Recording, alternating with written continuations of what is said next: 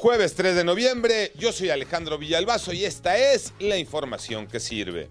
La actividad física es vida o muerte. Escúchenlo bien. Correr, andar en bici, nadar puede salvarnos la vida o darnos algunos años más si es que ya estás enfermo. René Ponce.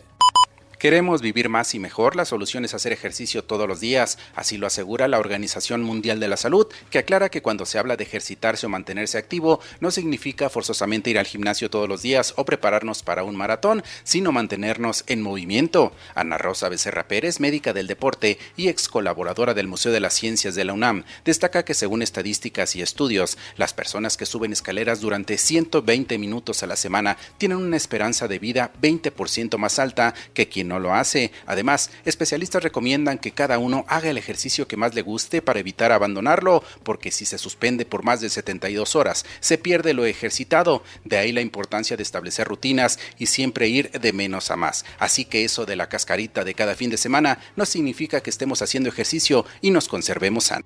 ¿Qué pasa en el aeropuerto con el cubrebocas Pepe Toño Morales? Gracias, Alex. Efectivamente, hace unas semanas las autoridades determinaron que el uso del cubrebocas ya no es obligatorio en los aeropuertos y aviones. Esto fue notificado por la Agencia Federal de Aviación Civil, pero en la terminal aérea muchos usuarios se niegan a dejar de utilizar la mascarilla. Guillermo Jivillé con los datos luego de que el gobierno anunciara que ya se puede acudir a cualquier lugar sin utilizar cubrebocas, la mitad de los usuarios del Aeropuerto Internacional de la Ciudad de México siguen utilizando este aditamento. Ellos están muy molestos porque aseguran que las personas que no lo ocupan pueden provocar que se dispare de nueva cuenta los niveles de la enfermedad por COVID-19. Listos los 16 que jugarán octavos de final de Champions, Tocayo Cervantes.